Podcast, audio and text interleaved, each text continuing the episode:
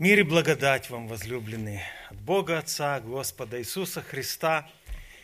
И пусть Господь укрепляет нас, каждого на том месте, на котором Он находится, чтобы мы не унывали, но ободрились. Поэтому наша задача сегодня ободрить вас и себя как-то ободрить в нашем хождении пред Господом Иисусом Христом. Бог на протяжении уже долгой истории предлагает человеку выбор – еще через Моисея, это записано в 30 главе книги Второзакония, он говорит, вот я предложил тебе жизнь и добро, смерть и зло. Посмотрите, какое сочетание. Где жизнь, там добро, где смерть, там зло, или наоборот, где добро, там жизнь, где зло, приходит смерть. Затем Господь дает настоятельную рекомендацию, потому что любит нас. И Он говорит, избери жизнь, чтобы жил ты и потомство твое. Оказывается, заботиться о потомстве нужно начинать с того, чтобы я сам избрал жизнь. Весь мир, все родители заботятся о потомстве. Как будет оно жить, не будет оно жить, но чтобы жило наше потомство, я должен сделать выбор в сторону жизни. Через пророка Еремию Господь также, обращаясь, предлагает человеку выбор, говоря о двух путях. Вот я предложил тебе путь жизни и путь смерти. Посмотрите, два пути предлагает Господь человеку. Иисус Христос также говорит об этих двух путях. И он начинает свое повествование сразу с рекомендаций. Это записано в Евангелии от Матфея, 7 глава, 13-14 стихи. «Входите тесными вратами, потому что широки врата и пространен путь, ведущий в погибель, и многие идут ими. Потому что тесны врата – и узок путь, ведущий в жизнь, и немногие находят их. Вот есть два пути. Для того, чтобы оказаться на широком пути, ничего не надо делать.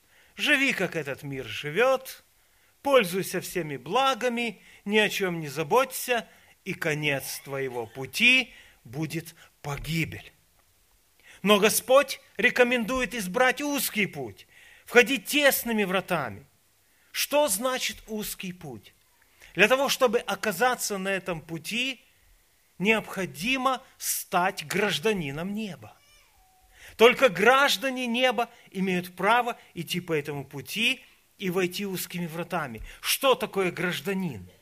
Это тот, кто имеет удостоверение или документ, утвержденный печатью. Мы имеем такую печать. Кто с Господом, гражданин неба. Или в Писании сказано свидетельство Святого Духа. Нам выдано это свидетельство, которое говорит нашему Духу, что мы дети Божьи. И если я имею это свидетельство, задайте мне вопрос, на каком я пути, я с уверенностью скажу на узком, потому что имею это свидетельство Святого Духа в своем сердце. Если, может быть, кто-то еще не уверен и говорит, ну я не знаю, сомневаюсь, спасен, не спасен, то у вас проблема. Потому что, имея это свидетельство, вы будете точно уверены, что я имею спасение в Господе Иисусе Христе. И если вы еще не спасены или не уверены, то время, обратившись к Господу, признать себя грешным человеком, открыть для Него сердце, пригласить Его, стать Спасителем моим личным. Он ждет этого вопроса от нас. И вот – становясь на этот узкий путь, мы должны понимать, что если путь узкий, по нему придется идти. Ведь не зря это названо путь. Путь это не стоять, путь это идти. И узкий путь значит как-то балансировать. И что может нам мешать идти уверенно по узкому пути? Это груз греха человеческого. Посему надлежит освобождаться от грехов. Сам человек ничего не может но с Божьей помощью мы освобождаемся от тех или иных грехов, и нам становится уже проще балансировать на узком пути. Вот я уже не делаю этого с Божьей помощью, вот уже освобожден от этого, вот уже становлюсь чище, вот я уже приобретаю образ Христов, постепенно преобразуясь в Него. Но есть еще один важный момент, о котором человеку следует не забывать идущему по этому пути. И вот уже мы кажемся себе святыми, потому что освободились, не делаем того или иного, и что-то все равно препятствует. Как Павел говорит о запинающем нас грехе. И что это может быть? Исполнение закона Христова. Закон Христов, как это ни странно, несколько отличается от закона Моисея. И мы сейчас поймем, о чем идет речь. Стихом ранее, Матфея 7:12, записан закон Христов. В Библии это названо золотое правило. Запомните это место Писания, Матфея 7:12. Если бы кто ночью вас разбудил и сказал «золотое правило», вы тут же отвечаете «Матфея 7:12». Все, ложись, спи дальше. И что там сказано? Итак, во всем – как хотите, чтобы с вами поступали люди, так и вы поступайте с ними. Я умышленно акцентирую на этом слове «поступайте». Далее сказано пояснение, ибо в этом закон и пророки. Весь закон библейский, все пророчества сконцентрированы в этом месте Писания. И вот что удивительно. И вот в чем отличие закона Христова от закона Моисея, сейчас мы это узнаем. Практически на все высказывания Иисуса Христа есть параллели у иудейских раввинов. Были известнейшие раввины, которые на протяжении человеческой истории существовали, они оставили много трудов, и есть параллели практически на все высказывания Иисуса Христа, кроме этого. В чем различие? Иудейская мудрость на это место говорит, не делай другому того, чего не хочешь себе. Все остальное толкование. То есть все Писание по этому принципу концентрируется от обратного. Также и ученики, апостолы, которые писали язычникам, обращенным в веру, насчет обрезания, они дают рекомендацию. Не ешьте вдавлены, не пейте крови, не прелюбодействуйте и не делайте другим того, чего не хотите себе. Ничего нет удивительного, потому что закон Моисея, он также от обратного. Там только первые э, пункты говорят поступать. Возлюби Господа, возлюби, то есть сделай что-нибудь. А то, что касается человека, от обратного. Не убей, не укради, не лжесвидетельствуй и так далее. То есть все человеческие законы, существующие в любой стране, построены от запрета. Нет, нельзя. 50 больше ехать нельзя. 70 нельзя. Но закон Христов говорит, поступайте, делайте. Посему мы будем судимы по закону Христову, так как Слово Божье говорит, всем нам предстоит предстать на суд Христов – и суд начнется с Дома Божьего. И хочется спросить, Господи, за что судить Дом Божий? И вот именно за это.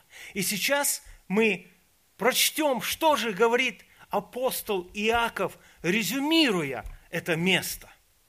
Это записано также место, запомните. Иакова 4,17. Обязательно запомните это место. Итак, говорит Иаков, кто разумеет делать добро и не делает, тому грех. А возмездие за грех – смерть. Вы посмотрите, оказывается, подкрадывается еще один грех, о котором мы, может быть, скажем, ну, это нас не касается, потому что я уже этого не делаю, этого не делаю. И мы стараемся по закону Моисееву как-то идти в жизни святой и праведной. Но закон Христов – он более глубок и говорит, делайте, поступайте, делайте добро. Ибо в этом есть благословение и благодать. И мы идем дальше, христиане верующие, поступая по закону Христовому.